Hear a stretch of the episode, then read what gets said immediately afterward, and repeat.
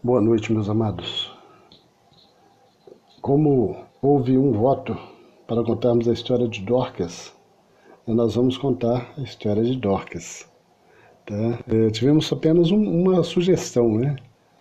Não teve nenhum para concorrer com essa. Então nós vamos contar essa história.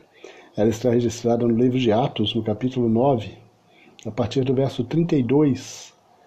E Antes, como sempre, né, nós vamos fazer uma oração para depois entrarmos na história propriamente dita. Que Deus nos abençoe. Pai querido, nós te agradecemos porque o Senhor tem cuidado de nós.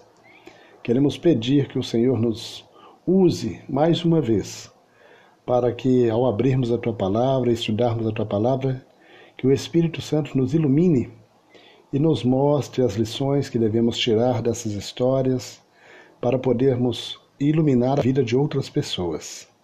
Dá-nos a tua graça, perdoa-nos os pecados e aceite a nossa dedicação, aceite o nosso louvor e a nossa oração, pois o fazemos em nome de Jesus. Amém, Senhor.